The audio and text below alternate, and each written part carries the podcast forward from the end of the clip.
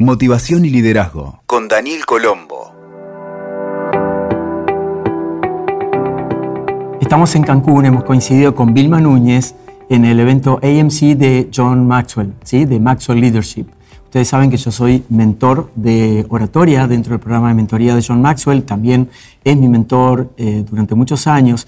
Y a Vilma la vengo siguiendo desde siempre. Es imposible perderme Cancún cuando está Vilma. Realmente, Vilma, gracias por este espacio, este tiempo. No, yo feliz de estar aquí contigo, mi querido Daniel. Te he visto muy emocionada estos días cuando John compartía tus Sí. posteos previos y, y los he sentido realmente muy auténticos. ¿Qué te pasaba por dentro cuando, cuando hablabas de John Mira, Maxwell? yo, yo recuerdo que de- me dijeron de la organización, mira, si tú te puedes quedar más días, y yo, no, claro que sí, o sea, yo dije, para mí es un honor, o sea, yo aprender del maestro, del líder de los líderes. Pero claro, cuando llegas aquí, conoces a todas las personas, empezando por su equipo, todos comparten valores. Y yo no sé cómo explicarlo, es como algo mágico. La gente, si tú no lo vienes a vivir, es como difícil de explicarlo, pero es como tú quieres ser parte de este movimiento. Tú te das cuenta de que podemos juntos cambiar el mundo, podemos hacer muchas cosas.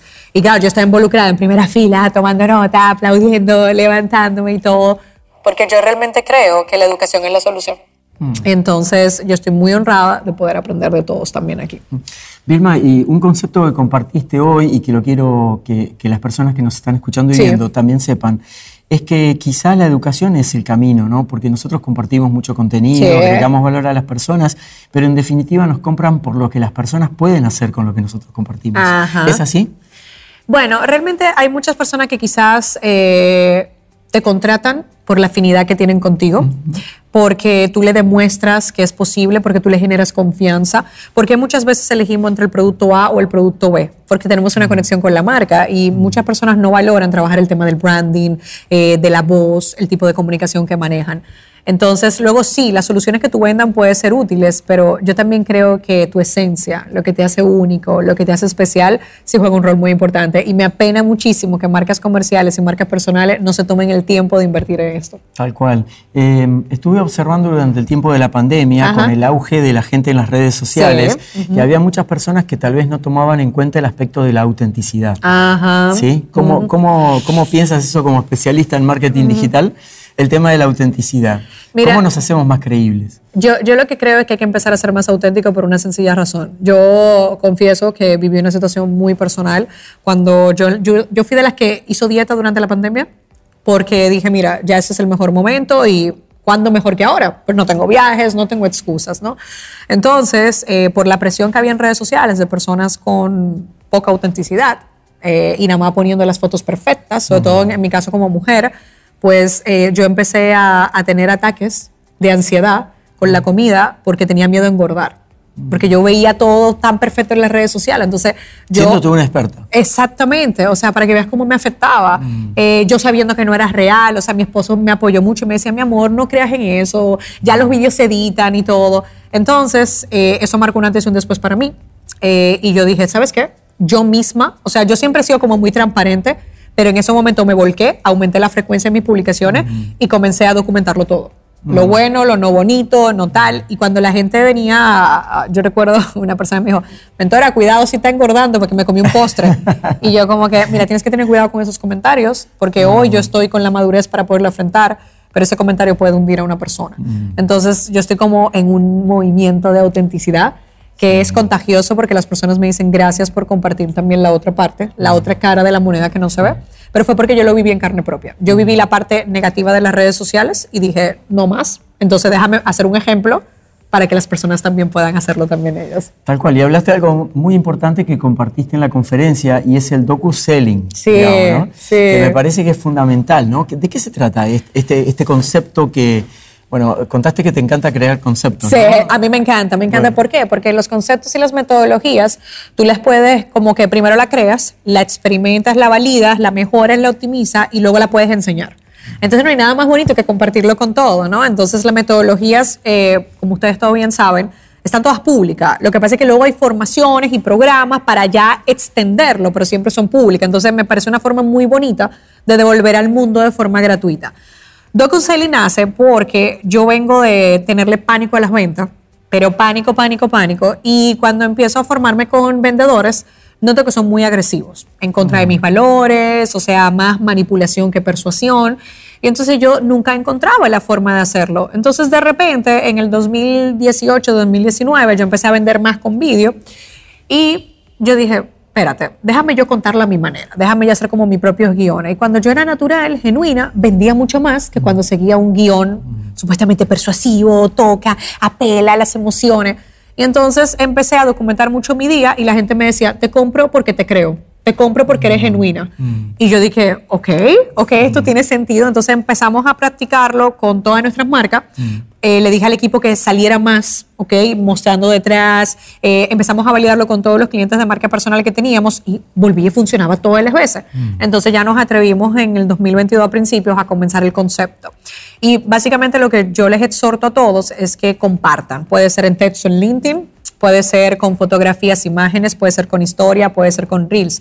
Desde que yo llegué, o sea, desde que yo salí del aeropuerto de Miami, yo empecé, voy a este evento, esto es lo que va a pasar, y todo lo fui como que documentando y las personas así es como que se sentían parte de todo esto. Y tienes que ver los mensajes que hay. Entonces, esa es la parte muy bonita y genuina. Entonces, todo lo que se sientan que no le gusta la venta, que es mucha presión, documentar es la nueva forma de vender. Y si tú te fijas, ¿por qué los influencers le va tan bien?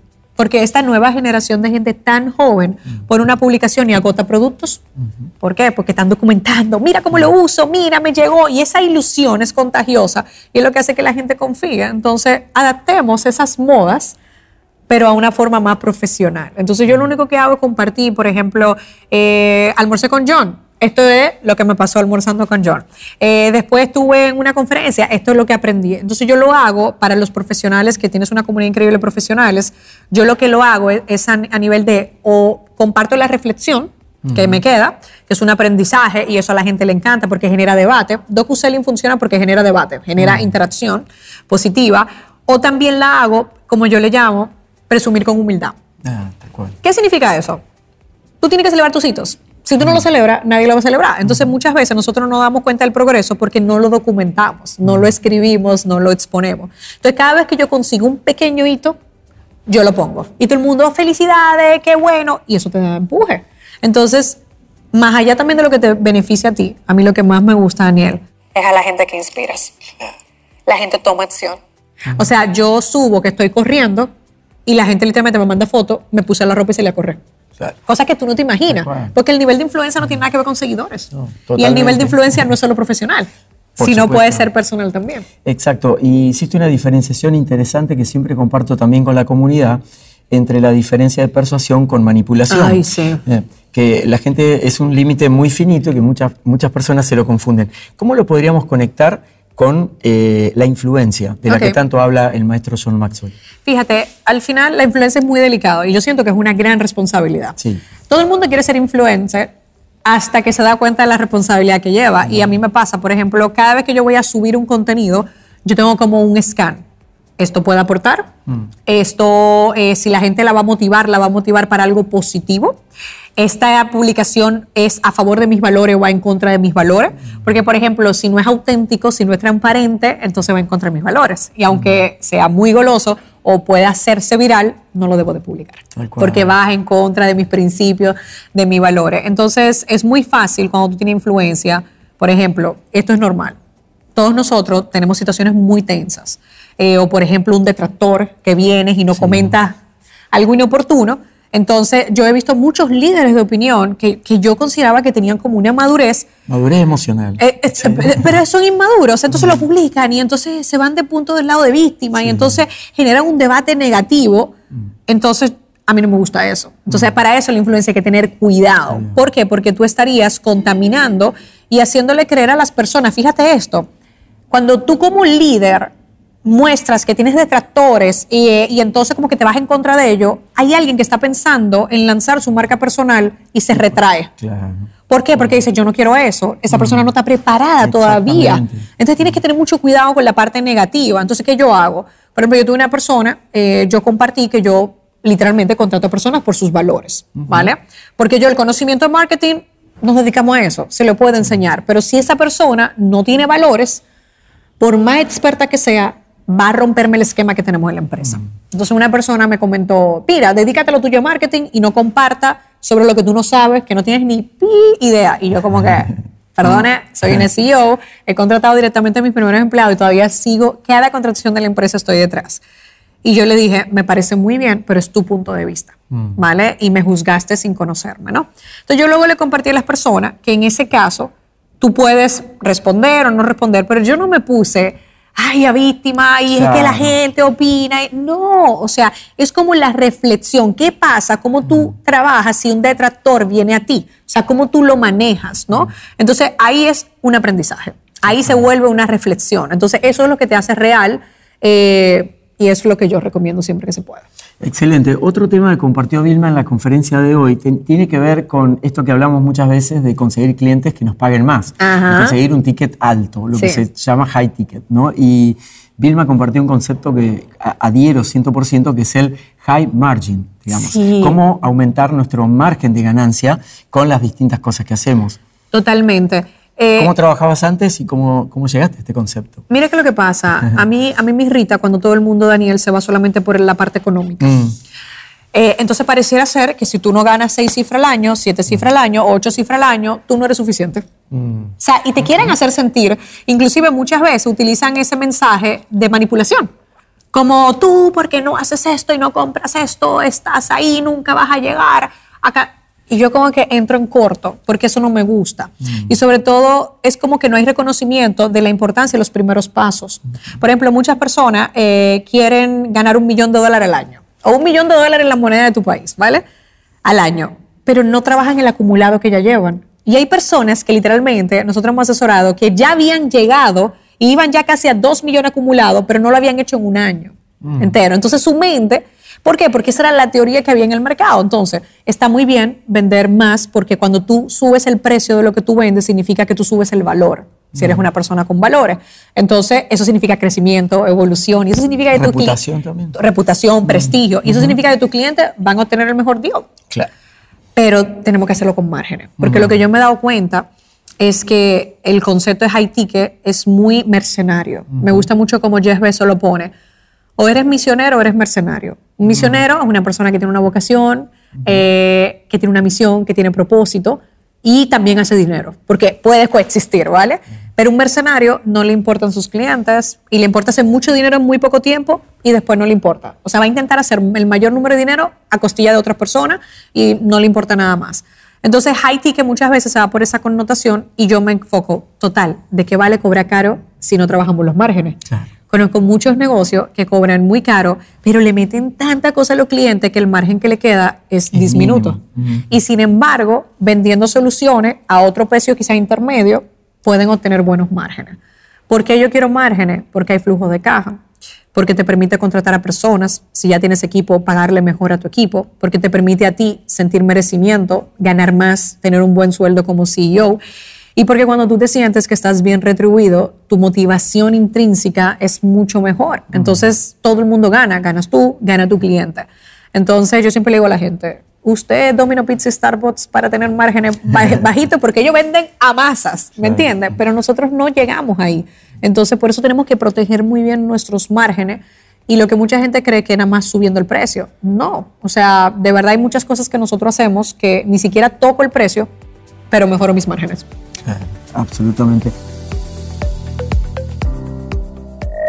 Vilma, hay mucha gente que nos sigue, que está empezando a pensar en desarrollar su marca personal Ajá. o intentar desarrollar su marca personal. Y si- siempre digo que pensar es muy bueno, intentar también. Lo que pasa que lo que necesitamos es actuar, llevarlo adelante.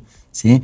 Eh, sos una persona que ha construido una marca personal fabulosa. Te agradezco por todo lo que aprendo contigo desde hace muchos años. Gracias, ¿Y Daniel. qué, qué hay en ese paso de la chica que era eh, dominicana cuando se fue a España, ahora en Estados Unidos construyendo una gran corporación? ¿Cómo fuiste construyendo ese paso a paso? Yo creo, yo creo que ha sido un tema mucho de, de trabajar mis miedos, de utilizar el miedo como un, un indicador para hacer las cosas bien, pero no como algo que me detiene. Eh, pero sin duda alguna, la mejor decisión que yo hice fue abrir mi marca personal, porque fue empezar, va a sonar un poco raro, suena como muy personal, pero fue empezar a amarme y a creer más en mí y, y desarrollarme y saber que yo siempre lo puedo hacer mejor. Entonces, eh, yo un día fui a una conferencia en España, que por cierto estaba mi último jefe que yo tuve, eh, y yo los veía todos ellos en tarima. Y yo decía, yo quiero estar en esas tarimas también, qué increíble, ¿no? Y lo que mucha gente no sabe es que a mí no me contrataban como speaker, pero yo empecé a montar eventos en República Dominicana para yo poderme subir a mi propia tarima. Y es un evento súper exitoso de marketing digital en su país de origen. O sea, tú imagínate. Entonces, yo los veía y yo decía, que tienen en común todos ellos? Tenían marca personal. Ah, todos ellos tenían marca personal. Es decir, aunque algunos llevaban las diapositivas de sus empresas, todos trabajaban en su marca personal y tenían un tono de comunicación. Y yo dije, wow, yo tengo que tener mi marca personal. Entonces, yo recuerdo, en aquella época era Facebook, Twitter, ¿ok? Y yo abrí mi blog o sea, esa fue mi gran plataforma que el día de hoy lo sigue siendo. Porque yo siempre siento que una marca personal debe de tener un epicentro. Un epicentro de comunicación, que es como los headquarters, como el, el, sitio, como si fuera una oficina, ¿vale? Pero digital. Entonces tú puedes elegir. Puede ser YouTube, puede ser Twitter, puede ser la red social que tú prefieras o la plataforma, un podcast, exactamente, que es muy, muy bueno. Porque Nadie va a saber cuando al principio nada más te escuchan tus amigos. Nadie lo va a saber. Entonces, mientras tanto, te da la oportunidad de mejorar. Yo escucho a Daniel, mis primeros podcasts, y yo digo, wow, hasta mi pronunciación ha cambiado, ¿sabes? Entonces eso es increíble porque no es como comienzas, es como evolucionas. Ah, mira, tengo, te lo cuento brevemente, tengo en el canal de YouTube, tiene 210 mil suscriptores al momento. De grabar esto. Eh, tengo el peor video que grabé en mi vida, que tiene 8 millones de reproducciones. ¡Wow! Entonces yo digo, bueno, tan malo no debe ser el video. Evidentemente algo le impactó a las personas. Y más allá de los comentarios, que de hecho hay una persona del equipo que se encarga de moderar los comentarios, pues son 2.000, 3.000 comentarios por día.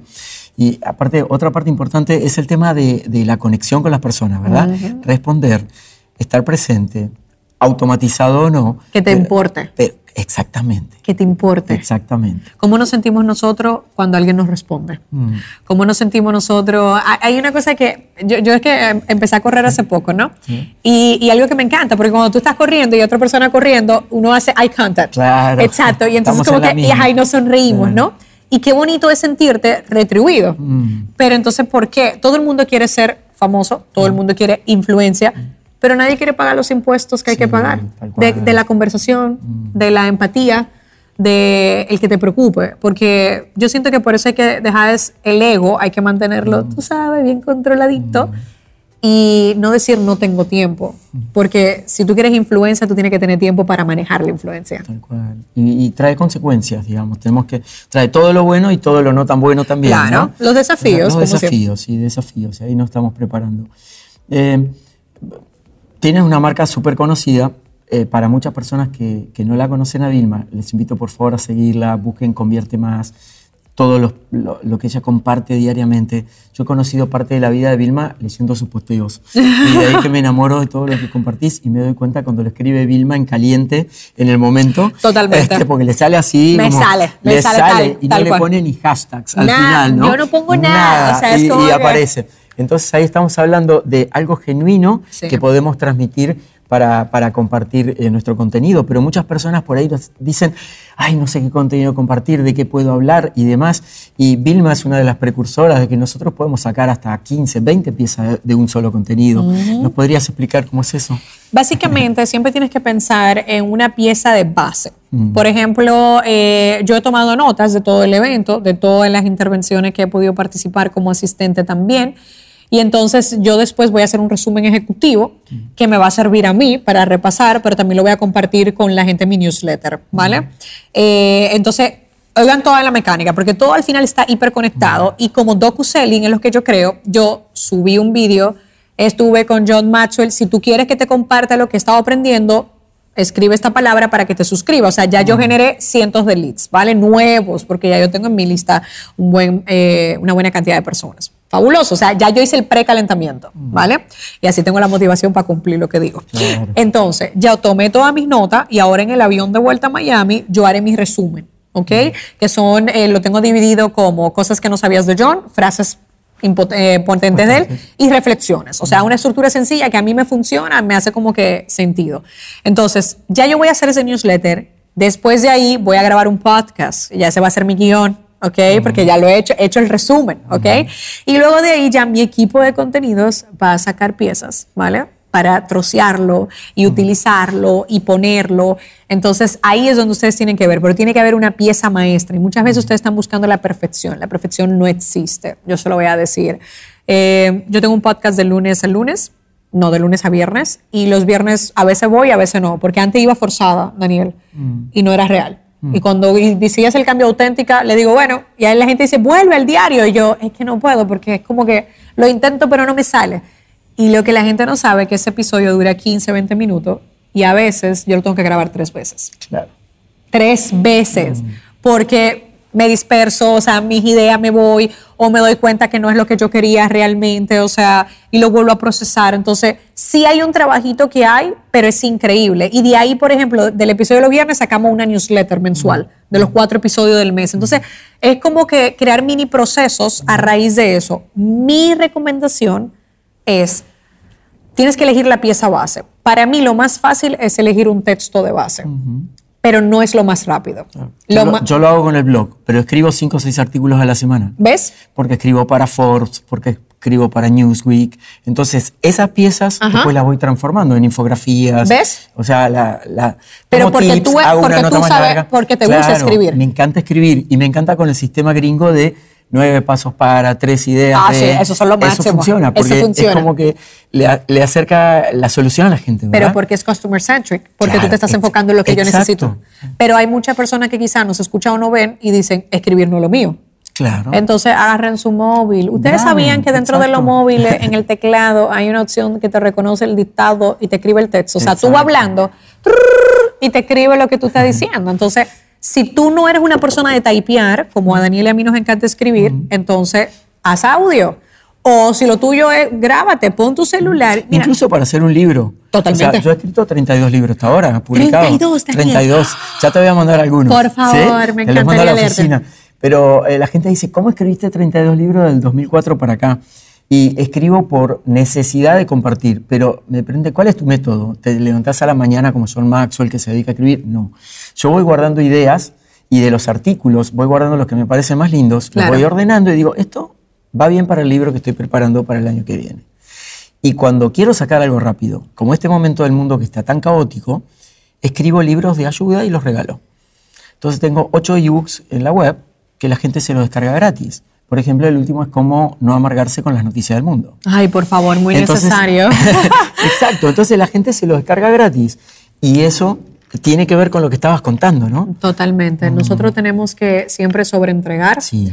pero también es nuestra responsabilidad da- dar gratis. O sea, y sobre todo en este momento Porque donde... hay mucha gente le, le sue- le suena mal la palabra gratis cuando queremos vender servicios profesionales.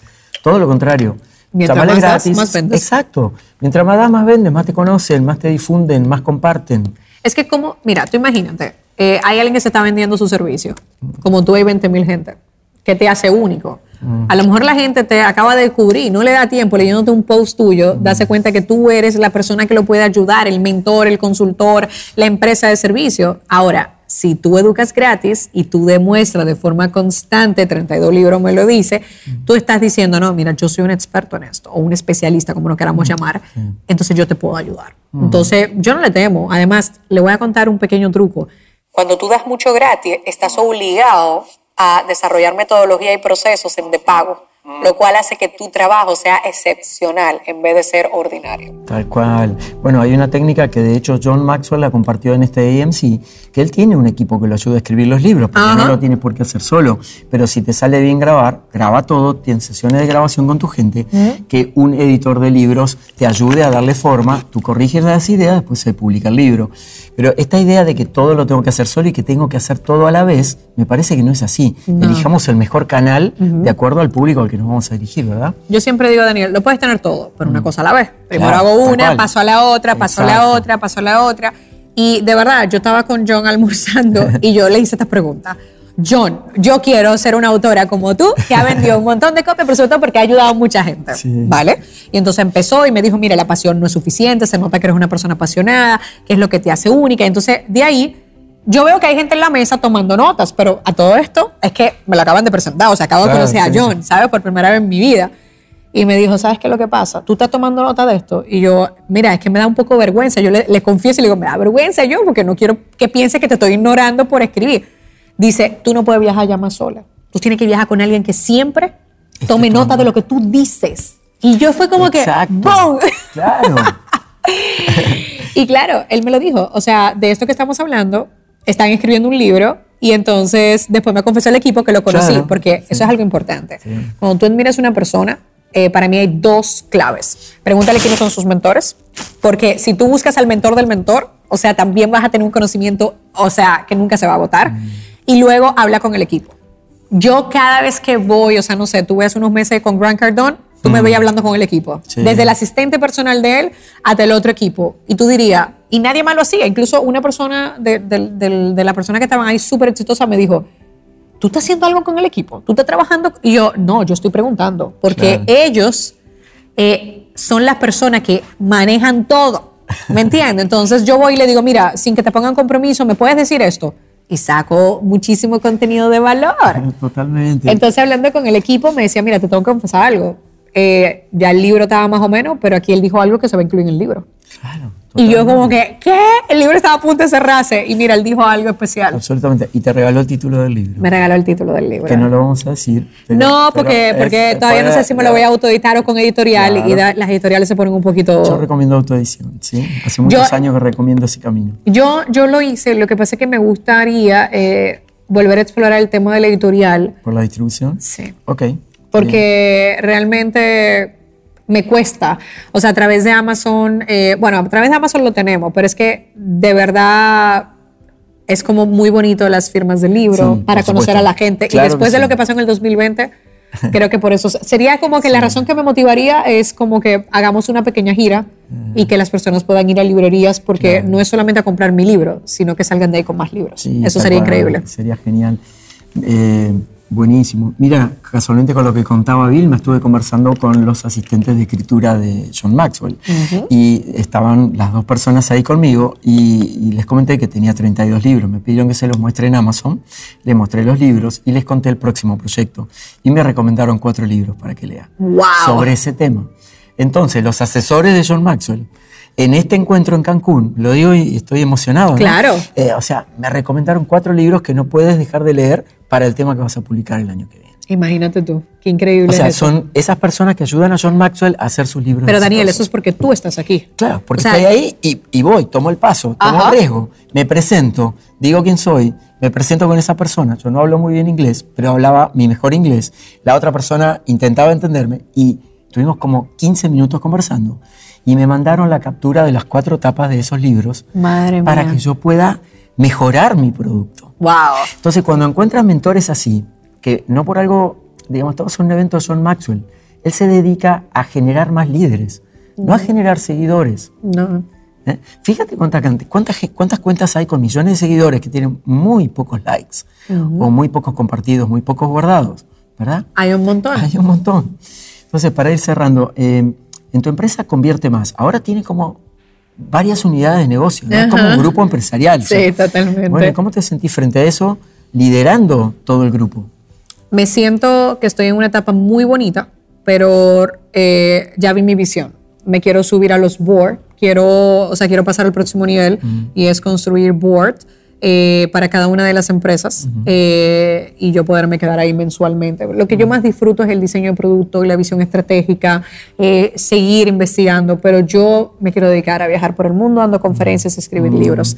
Entonces, estoy, creo que hay un propósito muy especial en el que yo esté sin experiencia, que, o sea, yo hice un MBA, pero tengo que confesarte que el MBA de verdad ha sido llevar estas empresas, ¿sabes? O sea, Totalmente. eh, pero, pero va a ser un proyecto muy bonito. Lo que sí he hecho es buscar mucha ayuda, contratar un montón de mentores. Eh, un día escuché a una persona que me dijo que si tú tratabas tu empresa como si te la fueran a comprar, tú siempre ibas a tener buenas finanzas y buena gestión. Entonces yo hace años empecé a buscar en Amazon, señores, mire, yo a veces no busco recomendaciones, yo voy a Amazon, tienen los reviews, leo los reviews y busqué cómo vender tu empresa.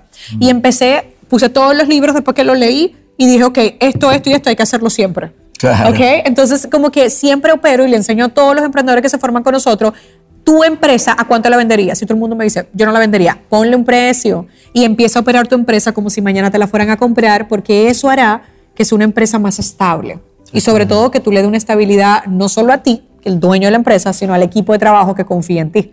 ¿Entiendes? Para poder trabajar contigo. Entonces, si somos un grupo, la parte más bonita es que la educación es para mí mi pasión y acabamos de obtener la licencia educativa para tener nuestra propia universidad en Estados Oh, Unidos. qué fantástico. Es online, eh, nos va a permitir innovar un poquito en la forma de enseñar, llevar nuestras metodologías muy prácticas y también poder, eh, em, nos dieron solamente carreras, yo pedí carreras y maestría, pero nos dijeron, agárrate de ahí para empezar, pero lo vamos a hacer bien y vamos a seguir pidiendo todo.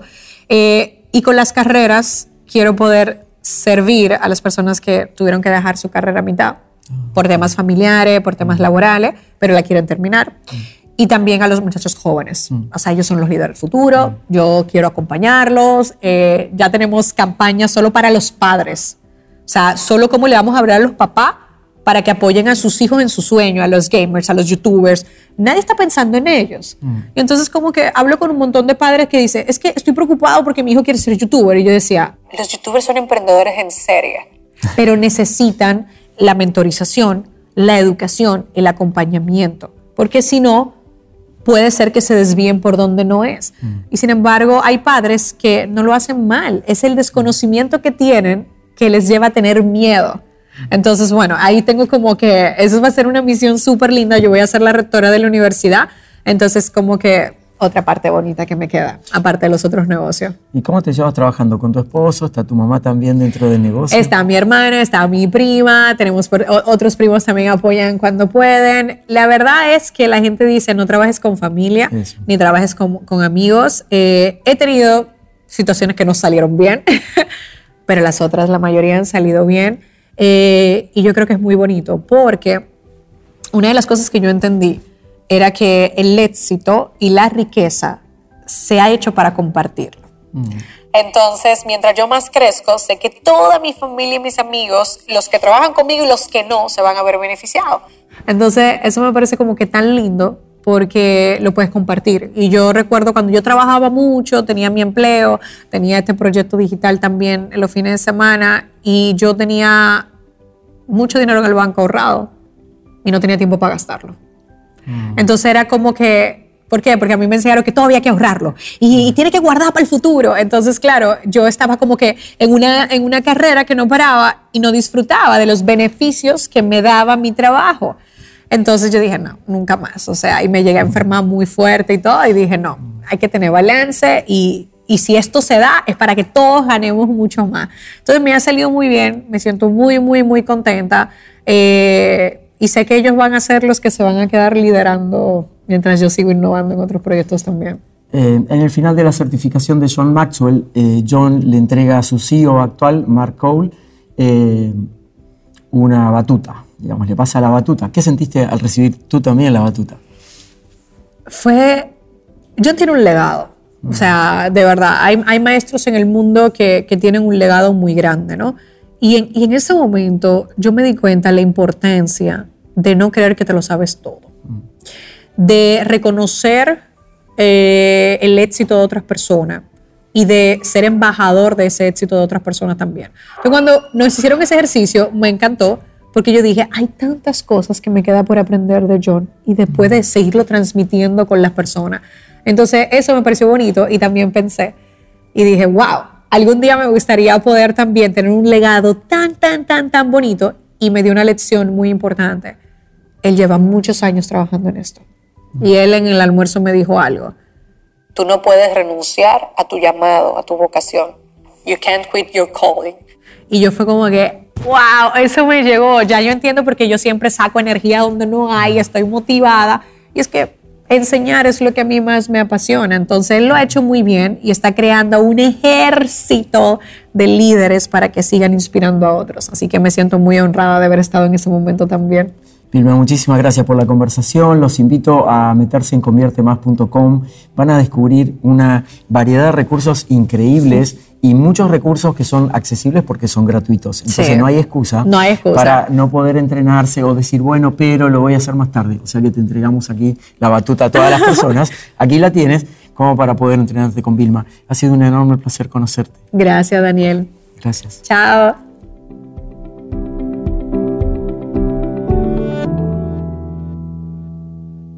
Escuchaste Motivación y Liderazgo con Daniel Colombo. WeToker. Sumamos las partes.